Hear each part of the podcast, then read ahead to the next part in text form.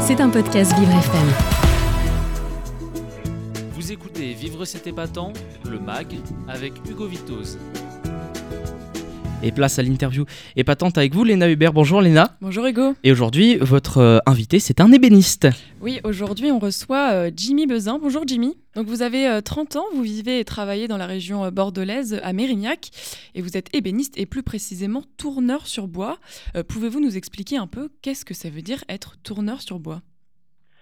Alors aujourd'hui, le tournage sur bois, contrairement à il y a quelques années où on était surtout dans la fabrication, la réalisation de, de pieds de table notamment, ce genre de choses, aujourd'hui le, le tournage sur bois c'est essentiellement du petit usuel, de l'accessoire de cuisine comme des saladiers, des poivriers ou de la déco à travers des soliflores, ce genre de choses-là. Et donc ce, travail-là consiste tout simplement à, à aller travailler une pièce de bois qui va tourner sur un axe, qui va tourner assez vite, et on le travaille avec euh, des outils manuels qu'on appelle des gouges, et ça on le travaille manuellement.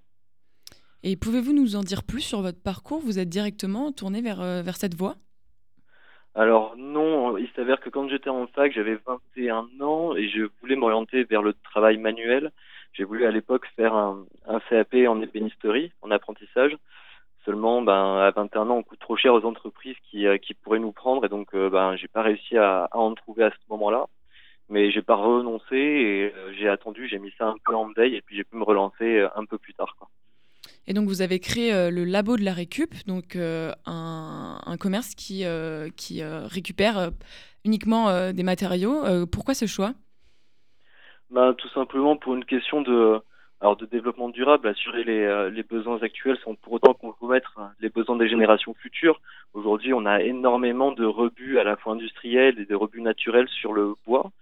Et donc, je trouvais ça vraiment important de pouvoir revaloriser cette matière-là qui, euh, si on ne la revalorise pas, alors elle le sera, mais de manière industrielle avec euh, bah, du composite, avec euh, des granules pour pour les les poêles à granules, etc. Et c'est, je trouvais ça vraiment trop dommage, quoi. et, et vous, quelle est votre journée type Par exemple, vous travaillez en équipe, vous travaillez seul Comment vous vous organisez? Alors, jusqu'il y a encore quelques temps, je faisais aussi pas mal de, de mobilier sur mesure, donc le, de base euh, ébénisterie. Et donc là, moi, je travaillais euh, avec un, alors je suis un auto-entrepreneur et je travaillais avec un autre auto-entrepreneur, euh, Romain Lagère, euh, autour des bois, parce que quand on manipule des gros plateaux de table ou autre, ben, tout seul, c'est un peu compliqué à manutentionner. Donc on était à deux. Maintenant, sur le tournage, je suis tout seul, donc la journée type, euh, ça commence par un bon café et puis euh, on se creuse un peu la tête et on regarde dans la matière que l'on a à disposition pour, euh, pour, pour créer des choses uniques. Et euh, quelle pièce vous fabriquez le plus? Mais en fait, euh, en ce moment, ce sera plutôt du soliflore. On a vraiment une, euh, euh, on va vraiment apparaître de plus en plus les fleurs séchées dans les salons. Donc c'est vrai que je fais pas mal de voilà quoi de, de vases destinés à accueillir quelques fleurs séchées. Il y a de ça et puis dans l'usuel il y a quand même toujours les, tout ce qui est saladier, les bols qui sont des objets qu'on utilise ben, finalement quotidiennement et qui qui ont une durée de vie euh, infinie quoi pour ainsi dire. Et euh, combien de temps vous mettez à peu près pour euh, la création d'une pièce? Alors ça, ça dépendra bien évidemment de sa taille, mais également du, du bois sur lequel ce sera en train de travailler. Il y a des essences de bois qui se travaillent plus facilement que, que d'autres. Donc après, tout dépendra réellement de la pièce. Euh, généralement, voilà, pour un soliflore, euh, selon la dimension, ça peut être très variable. hein. On peut être sur euh, une demi-heure, comme on peut être sur euh, 3, 4 heures, 5 heures. Tout dépend après de la finition qu'on veut lui apporter et de la touche un peu personnelle que, et personnalisée qu'on veut, qu'on veut lui donner. Et euh, quelle est la frontière dans votre métier entre euh, l'art et euh, l'artisanat? Alors elle est, elle est assez fine cette frontière. C'est alors je pense que déjà factuellement je suis artisan puisque ben mon entreprise elle est bien enregistrée à la chambre des métiers de l'artisanat donc voilà. Je pense qu'on bascule davantage vers vers l'art dès lors que l'on abandonne l'utilité d'une pièce, que dès que l'on fait quelque chose qui est voilà un peu euh, dénué de euh, d'utilité euh, réellement et puis qu'on est plus dans le contemplatif, qu'on essaie davantage de voilà, de sculpter, d'aller chercher des, des choses qui, euh, voilà, qui dépassent juste l'objet usuel que l'on a en temps normal entre les mains. Et vous- c'est vraiment ça qui.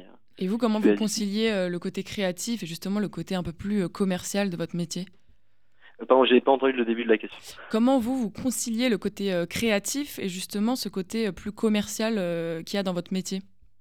Ben alors c'est très compliqué, surtout qu'en France, l'artisanat et, et l'artisanat d'art sont des milieux qui sont vraiment pas, pas faciles du tout pour en vivre. donc aujourd'hui, je suis essentiellement sur sur des salons, j'expose le plus possible à travers bah, les réseaux sociaux et puis donc des des salons plus concrets.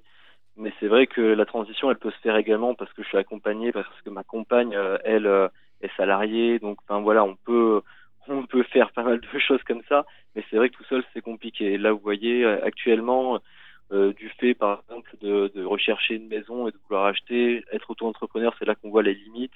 Et on est, voilà, moi j'ai dû retrouver par exemple un, un travail euh, salarié à côté de ça pour pouvoir, ben, pour pouvoir vivre tout simplement euh, sereinement, quoi. D'accord. Donc, si vous aviez un conseil pour donner à quelqu'un qui veut se lancer dans le, tournage sur bois, c'est de, varier les, les, métiers, euh, les activités?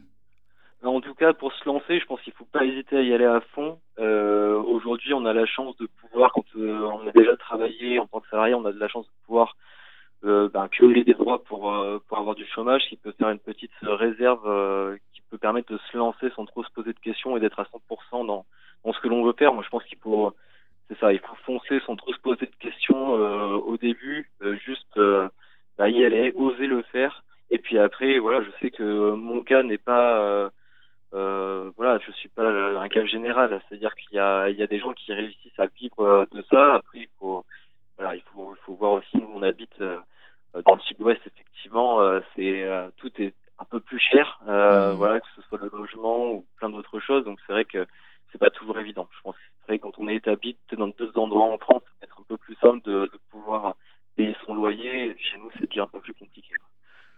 Ouais, et le fait que vous fassiez euh, de la, de la récupération euh, économiquement, c'est plutôt intéressant euh, justement pour le métier de tourneur sur bois?